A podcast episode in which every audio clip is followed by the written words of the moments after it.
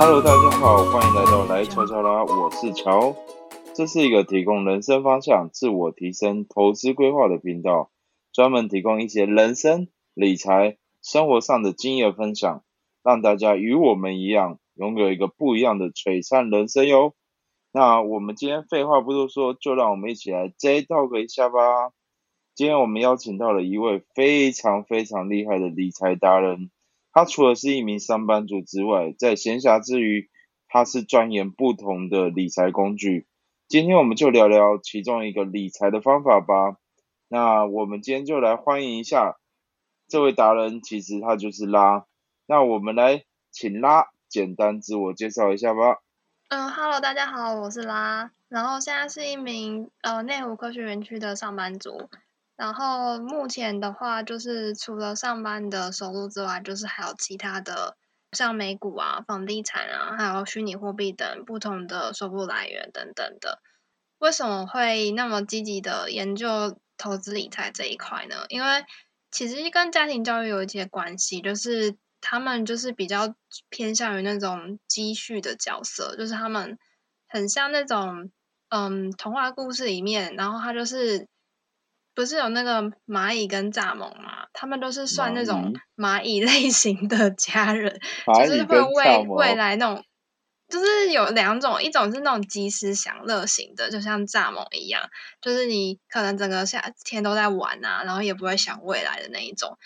他们都是属于像那种蚂蚁类型的，就是会为了未来然后想很多，然后就是为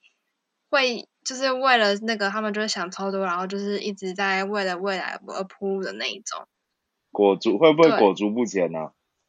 他们就是偏向于保守类型的，可是 OK，相较于跟我同年龄层的人来讲，就是通常那种我同年龄层可能就比较及时享乐啊，或是他们会看到什么就买什么。可是相对来讲，我比较那种。算是延迟享乐类型的吧，就是会觉得说很知道自己哪些是需要，哪些是想要，然后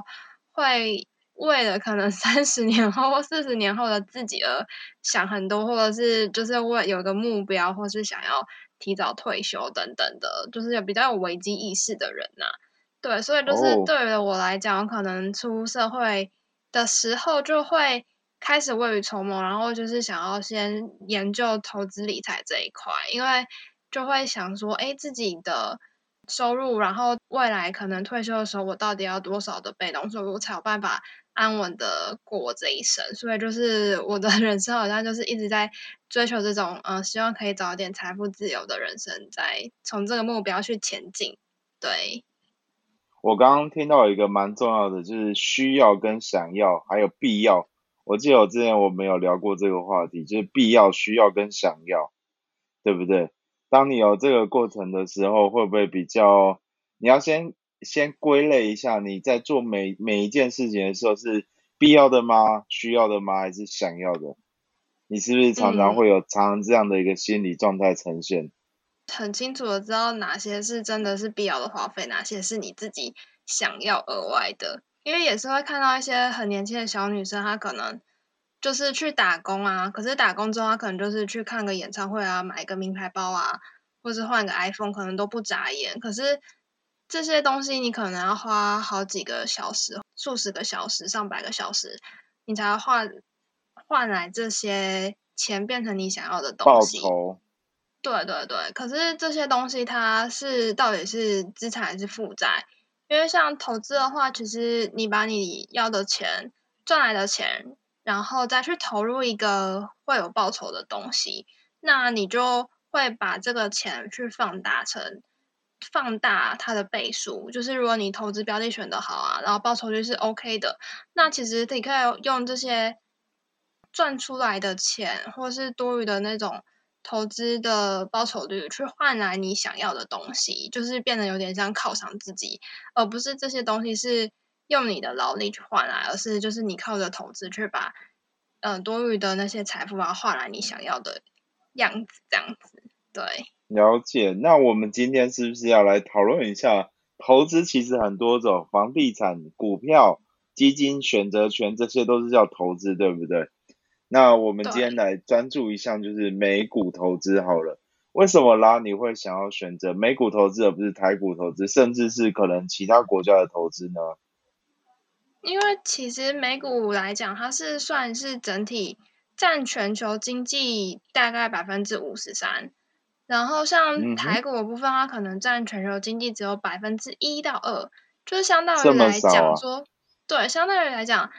呃，台湾比较属于这种全球性的企业公司来讲。是非常少的，可是像全球美国的那些大型的科技公司啊，不论是民生必需品，对，或是百大，那那些其实都是我们耳熟能详的啊，比如说特斯拉、迪士尼啊、可口可乐啊、星巴克、苹果、脸书，就是我们其实每个台湾人在现实生活当中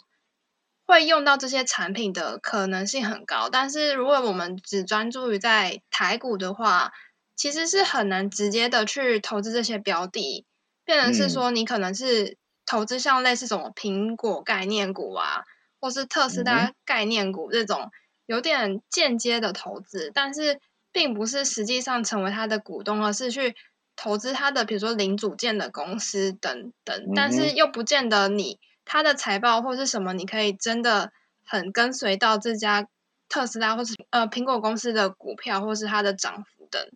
所以就是光来讲说，台股上市的公司可能一千七百多档，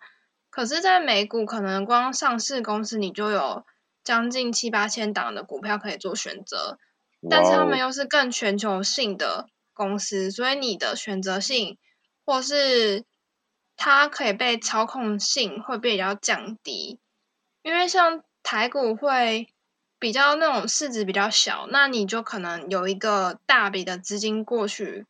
很容易就被抬轿，懂那个意思吗？就是很多人把资金做，它的它的那个起涨就是很容易被操控。可是像美股的话，它的市值比较大，跟你要去控制到它的部位的来讲，就是相对来讲会比较小，它会比较部位是现金部位吗？应该是说。假设有些比较小型市值的台股公司来讲，那你有比较大的资金注入的时候，那那个股票的市值不是很容易就被你操控到被动荡，对对，会就是会操控到。可是像美国这种，除非你是很大的法人，或者是注入可能上百亿美金，你才有办法可能撼动一只股票它的起涨起跌这样子。对，明白明白。那我想问一下啦，你为什么会想要就是在美股里面？你是什么因缘机会接触到美股？什么样的人带你进入到美股的投资世界的？那时候在一九年还是一八年的时候，就是有加入一个财商团体。那时候他们是比较超比较提倡于说是景气循环股，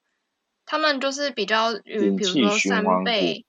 对他们是说，哦，一个经济体它可能有七年到十年的经济循环的周期。嗯哼。对，那他们就是从可能很久之前就会发现这个循环，比如说上一次循环可能是零八年的金融海啸，然后在这比较近期的话，可能就是二零年的呃三次垄断的那个部分，就是二零二二零二零年三月那时候垄断了三次，那时候甚至连特斯拉才七十块美金，对，这么低啊。对，像特斯拉那时候才七十块，然后现在是已经拆分后成四股之后，它现在已经一千二了，所以就 是可以知道说，就是从去年到今年，其实真的是一个怎么讲，就是整个一个是大爆发，一个经济景气回弹的概念。对，那。为什么当时会想于想投资美股？就是因为我那时候加入那个财商团体，然后他们是比较投注于说是景气循环的部分，但他们是用比较那种无脑的方式去，现在是高点的部分，他们就是讲说这是三倍放空这个只股票，比如说什么三倍的反倒穷啊，或者是什么嗯三倍的做空反倒穷，嗯哼，对，就是去。三倍的不三倍放空，就代表说，如果我的我的道琼如果下跌一趴的话，我就会反倒琼就会涨三趴。哇，就有点像杠杆财务杠杆的概念，把它放大。那其实是你一块钱就变三块钱这样子。不是，是一趴就是涨三趴，就是如果我道琼的指数，呃，不，我的道琼如果跌了一趴，我的反道琼就涨了三趴。OK，对，了解了解。那那我这样听起来，就其实美股它的它是没有涨停板的，对不对？其实像台股，它就算。有涨跌停十 percent 的时候，可是你跌停的时候也不见得可以把手上的股票卖出去。那嗯，美股它没有涨跌幅的限制，其实有好有坏啊。像之前美股它熔断的时候，就是二零二零年三月熔断的时候，它美股那时候嗯两个礼拜，然后连续熔断三次，就是因为它大盘跌了七趴的时候，它就会暂停交易十五分钟。为了是希望让整个大家可能卖压很重，所以他就是会暂停十五分钟。然后他如果说在跌了十三趴之后，他就会再暂停交易十五分钟。那如果在大盘跌了二十趴的时候，他就会提早关门这样子。但基本上，他那个垄断的机制就是有点像保险丝一样，他就是为了怕你股市下跌太多，然后希望大家再冷静一下这样。像美股，我觉得它的好处就是你可以真的直接的投资一些比较大的公司，就像你可能有朋友买了特斯拉，然后如果你买了特斯拉实体的车子，然后就是可能说哦，赞美就是哦，特斯拉的车子多好开啊，然后服务多好。那如果那时候有特斯，就是有这种朋友，或是你可以知道预测到，就是现在特斯拉很火红。那如果你在逢低买进的时候，你那时候就会觉得很开心，因为你就是身为特斯拉股东，你就会觉得有点骄傲，说：“哎，我就是买公司不错啊，或者哦，这个公司真的有帮我赚钱。”那其实美股它跟台股比较差异比较多的是，它其实手续费收的很低廉，因为像台股的话，它可能在你成交易成本的部分啊，你是说你在股票市场。里面你会先被收了一次手续费，对，那你在卖买卖的时候，你都会被那个平台收手续费，比如说零点一四二五趴的手续费。那如果你不到十块的时候，他就会用二十倍去收取。那如果你在卖出的时候，他会又有再抽一个零点三帕的增交手续费给政府。嗯哼。那其实虽然说不多，可是你这些成本积少成多，还是一个。成本在那，可是，在美股的话，比较优点的是，因为他们现在他们竞争券商的竞争很激烈，所以他们的手续费有些平台甚至就是没有什么手续费。那我想请教一下，那那你是怎么其实是蛮活络一个市场机制的部分，然后有可能有手续费相对来讲跟台股比是非常低廉的，或者是可口可乐公司。那你们你是怎么去？我相信也有很多的像比较小型的公司，我相信你也有策略吧。嗯，像如果说是新手的话，比较建议选择 ETF。像是 ETF 的话，嗯，在台股的话，比较常听到就是零零五零跟零零五六。那如果说是美国的话，可能是嗯 SPY 啊、BOO 等。SPY 就是追踪，比如说嗯美股上面就是前五百大的企业。去把它做成一个 ETF，那相对于美股来讲，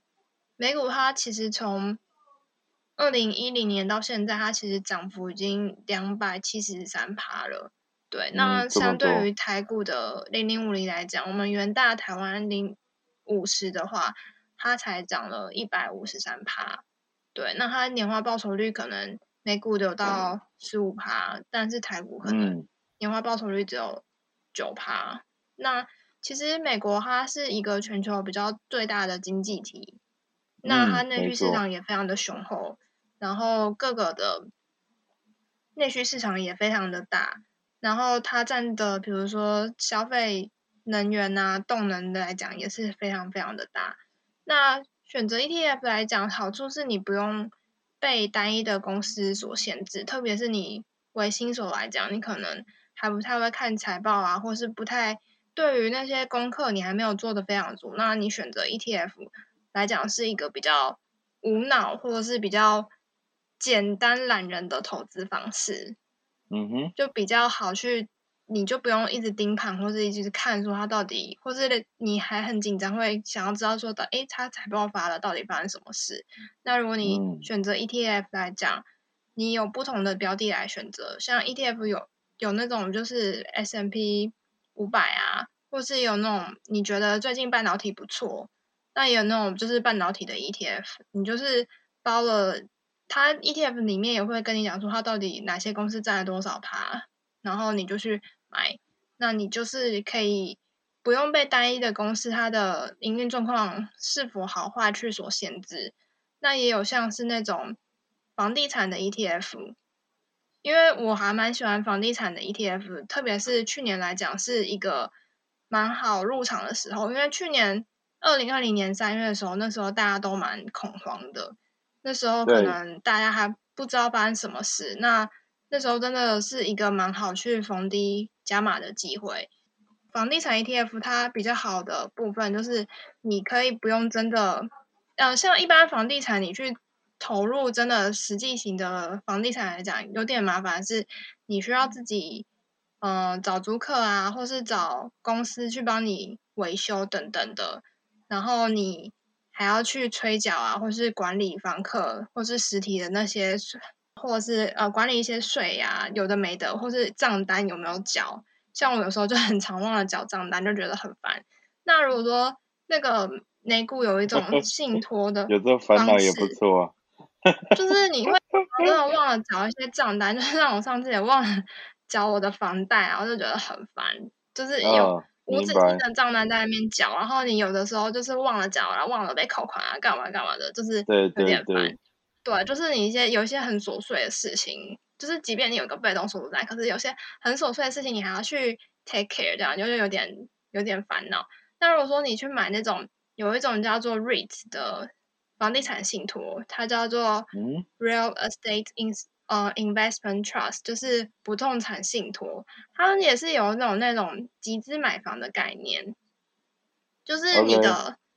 对，就是你可以用一，你就是当一个股东，就是很像有一个公司啊，他就是说，哦，我们要去买房地产，但是我们可能资金不够，那你投入 REIT 的话，就是你的入门的门槛很低，然后你也没有什么投期款啊、房贷的问题，但是他们。好处是他们大概百分之九十的获利呢会跟股东享有，因为他们就有点像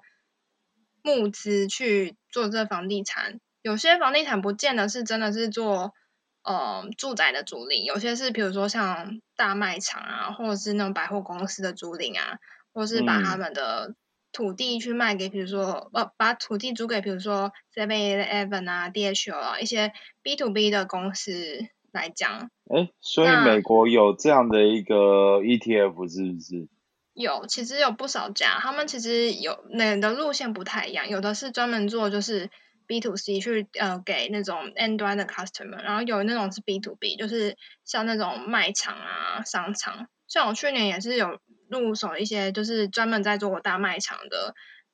的 risk 的部分，因为那时候其实百货公司还蛮惨的，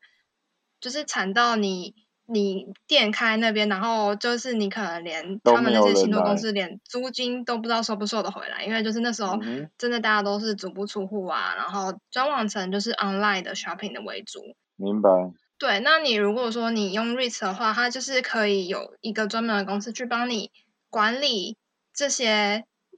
呃房地产的工作，然后呢，他还公布财报啊，或是他会分润给你，那。它好处就是，它就是买卖就像买股票一样，很容易变现率高。因为像房地产，真实房地产比较诟病就是它变现率其实很低。那你是要花比较多的心力去管理这些杂事的，就是乔你应该有体会到，就是你需要真的实体去奉献你的时间去做这些事情。可是如果你买 REIT 这种房地产不动产信托的话，那你真的就是用一根手指，他就帮你赚钱的概念。一根手指有这么对，就是我觉得 做美股跟美股来讲是比较真的比较好，就是它如果你选对的时机点对，投资的标的是对的，你真的就是用一根手指跟你的脑袋在赚钱，你真的不用就是说哦，我还要跑去跟我房客签约啊，还要讲那些有的没的。然后你也可以不得不有效的，说，这些这只是资产配置，那你跟房客就房地产投资的方面，我觉得这也是一种投资方式，只是它比较属于重资产这样子。但美股有点在滚嗯滚滚呃滚所所谓的母钱，我们就是透过美股这种小型的，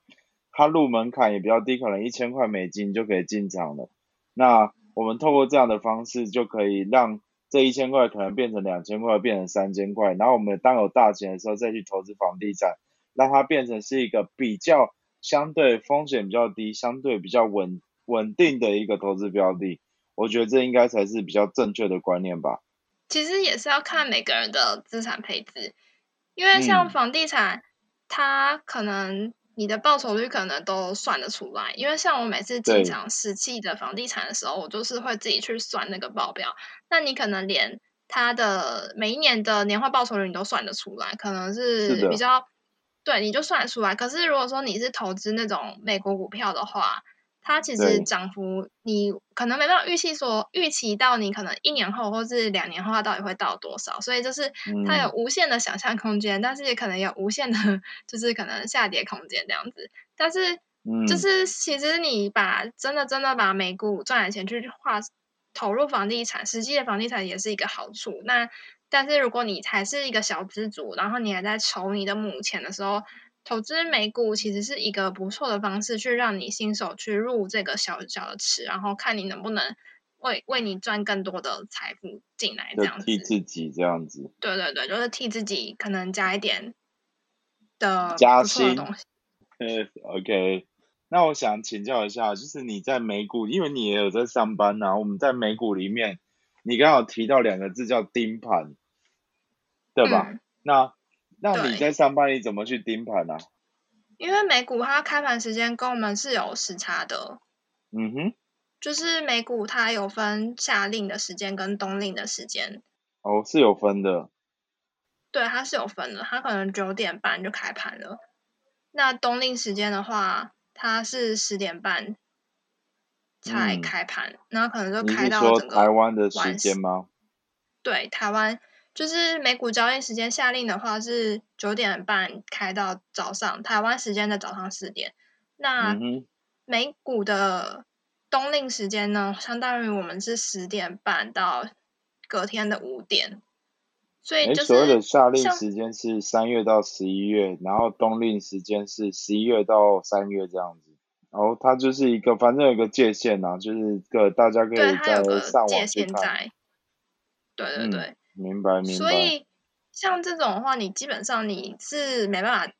除非我之前做那种三倍杠杆、两倍杠杆那种，其实会真嗯的让你半夜睡不着觉，因为你哦，怎么说？就是如果我是做反向的话，人家涨三趴，我可能就跌了九趴，所以那种是会让人家真的有哦点有点睡不着觉。你可以想象你的资产可能一个晚上跌了九趴这种概念嘛，然后所以是真的让你是有点早上你你可能半夜都会惊醒，想说，哎，到底现在发生什么事？然后就是让你会那个情绪会比较紧张一点。但是如果说你是挂限价单，就是你你是有一个资产的配置，然后你会知道说，哦，我要买什么股票，然后大概在什么，你会设一个限价，比如说我在比如说一一千块的时候买特斯拉，然后买几股，嗯然后它到的时候，它就会自己帮你买，然后那限价单可能一次可以就是一限价单一次可以设九十天，所以就是你在这三个月内，他有到达那个资金的部位，他就会自己帮你买入。自是动帮你买入。对，所以你不用说你一直在盯盘，说我现在到底哎到底买进了没这件事情，就是让你比较放松，可以去保有你自己的生活的。我觉得美股是比较对，就是虽然它是在晚上开盘，可是其实到隔天的时候，基本上财经呃新闻他们都会讲说，哦，前一天美国股市到底做到底发生了什么事，或是他们现在嗯财经新闻，它真的就是一开始都会报说，哦，去昨天晚上它到底美股是怎么样，呃，在哪里收盘什么什么之类。其实台嗯股跟美股也是息息相关。那既然说台湾的股票会跟从美股，那为什么我们就不直接去投资这个比较大的池子，然后去在那边做比较多的资资金的运用呢？所以我那时候也是蛮推崇，就是大家去美股的部分。对。那我想请问一下啦，那如果我今天是一个市场上的新人，那我要透过什么工具去学习关于美股的一些知识啊？你有看过什么样的书或上过什么样的课吗？我之前美股的话，我之前是上就是 ETF 相关的部分呢，就是美国那种 ETF，就是绿角的一些什么资产配置的课，然后也是绿角财经笔记。对对对，他是一个医师，然后他那时候我在看的时候，他是说他每一天都会更新一篇文章，不论是理财啊，或者是 ETF 啊、基金各方面，他都会很每天都很自律的去更新一篇文章。但他也是比较推崇，就是在哪边更新？他是在部落格上面更新，然后他其实也有实体开过课。就是他有说，就是一个假日班，然后去跟你分享他的一些资产配置啊，或者是教你怎么看那些有的没的。然后我现在的话也是，就是透过一些网络上的资源去做学习，有时候也会听一些就是 podcast 啊，像我比较喜欢听像什么通勤十分钟，他可能会比较结合一些商业的知识，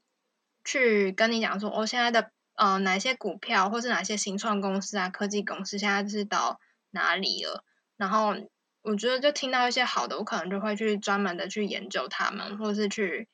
嗯了解说现在是做什么。那比较多的话，我可能就是买一些就是 ETF 啊，像是半导体的 ETF 啊，或是那种 S M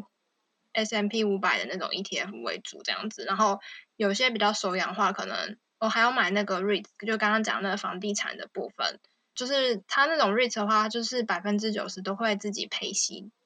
嗯，就是会分给股东。那我就是从那边去比较好、比较多的部位是比较稳健的房地产的部分，就是跟我自己本人的投实体的投资也比较为主，就是房地产这样子。那其实也是一个不错的方式。对，了解。那我想请教一下，那我这样听起来这一集啊，我听到的是，如果今天想要做。累积目前的事情的时候，我是不是应该先从美股开始？然后在美股的时候，在当你要投入之前，你必须先去上一些课，比如说绿角财经笔记啊，或者是去看一些就关于绿角的一些课程，先自己有知识以后才进行投入的动作，是吧？对，最近也有朋友他们是喜呃蛮喜欢那个什么。Boss B O S 的那个美股的一些美股的投资理财，因为他们也是在提倡就是巴菲特的价值投资，然后去看财报，然后教你们怎么好好的选择一家对的公司。那其实你在小资的阶段，其实真的除了投资那些东西，最重要的还是投资你自己，就是你要懂去判断说，哎，市面上到底哪些东西是你可以买的，哪些东西是你。嗯，现在是趋势的，对，不能碰，或是你要了解到底发生什么事，就是你再去把你辛苦赚来的钱去投入，我觉得是比较好的一个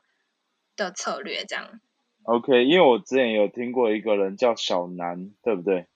嗯，对。那小南也是在讲美股美股投资的一些相关的知识，是吧？对，可是他是一个香港人，然后他是在美国那边上大学，他现在还是大学生。那他比较厉害的是，他就是念，我记得他是念跟商学相关，好像是财经吧。那他也会去看一些财报啊，然后把他的一些经验分享放在网络上，然后去告诉你说，哦，哪些公司他觉得现在不错，可以逢低可以去做一个，就是 do your research 这样子，去做你自己的一个研究，然后就是去。那我们这样聊起来，其实发现了，就是第一个，你先学习完了以后。再来准呃，就是在这个过程当中，你要保持有储蓄的习惯。那我们当要投入美股，其实其实刚开始可以从一呃一千块美金开始，我们先去做尝试，然后也先去做学习的动作。当你可以判断一间公司的好跟坏，然后以及它的涨跟跌涨跟跌的时候，其实不用担心，因为你已经了解这间公司的脉络。那当了解这间公司的脉络的时候，你可以依循你你所判断的去进行一个投资的项目这样子。然后当你赚到了一些有一些母钱了以后，我们进而转战到所谓的重资产的部分或中资产的部分，这样子才是比较好的一个投资逻辑，对吧？嗯，对，其实也是要看你自己个人的投资规划啊。每个人的策略可能不太一样，可是就是你可能在年轻的时候还是要，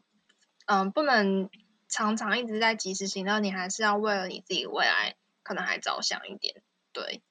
因为其实像二十到三十岁，其实是一个蛮好你储备你自己积蓄的一个部分。因为假设你是住家里啊，或者是说，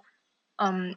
你那时候是一个就是学习期，跟你可以比较好累积你资产的一个部分。因为如果说你可能超过三十岁啊，三十五岁，你可能渐渐有房贷啊，或是有下一代的压力，那你可能在于，即便你的薪资可能会成长，但是可能你当那时候的开销也会越来越多，所以在你比如说你年轻的时候呢，慢慢的存钱，然后去呃去学习是一个比较好的策略。就对于你未来讲的话，是可以可以早一点开始布局，不用等到你可能嗯三四十岁你才开始想这件事情。我觉得是可以比较及时的去理清或是想清楚这一块，因为毕竟。你可能想要早一点财富自由的话，可能就是真的需要比较早一点去涉猎这一个部分。嗯哼，了解。那我这样听起来，其实就我想要再问更深一点，关于 ETF 跟个股到底有什么样的最大差异啊？个股的话，其实个股的话，其实蛮仰赖你这间公司了解的程度。哎，就是。假如说像特斯拉来讲，你就是必须要了解说哦，它到底财报是怎么样，它的交车速度，它今年这个 quarter，它这一季卖了多少辆车，然后它扩了多少厂，那他到底对未来的预期是怎么样？就是你需要去了解到这间公司它到底资产或者是它的对未来的展望啊、策略面等等，你都需要了解。或者是说了解说哦，现在大概法人给他多少目标价，就是你需要去比较深入的了解这些东西。那如果说像 ETF 的话，它其实就是去包罗一些，呃，这个产业别或是这个市场，他们去收集了几家公司或是上百家公司，去把它包装成一个金融商品。那你。每间的话，它占的市值就是不尽相同，但是好处来讲是说，你在单一个公司它在涨跌的时候，可能你比较难掌控。就是如果你就是比较大部位去投入在那家公司，那你可能就是蛮多个鸡蛋放在同一个篮子里。那如果那家公司表现好的话，你当然很乐；但是如果那家公司表现不好，它可能会影响到你的 performance。那 ETF 的好处就是它把很多不同的公司，然后按照他们的市值或是他们的优良，就是他们的，他们就把它弄一个部，就是把每家公司用了不同的部位，那就变成说你有很多个不同的鸡蛋放在同一个篮子里，那你就可以比较少，你可以就是比较无脑或者是比较简单的去，嗯，去掌控这个市场或是这个前几大的公司，你就比较。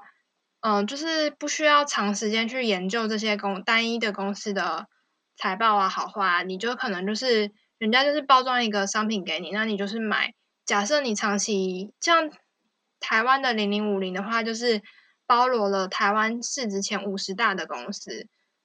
那总比你可能单压一个个股来讲是来的稳健，因为你比较好。这五十大的前五十大的公司，他们已经占了台湾市值前五十了。那即便，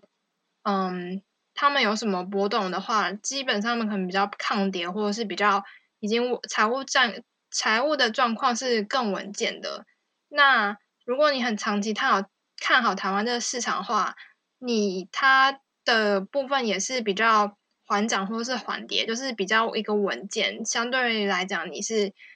它是比较一种比较保守跟比较一个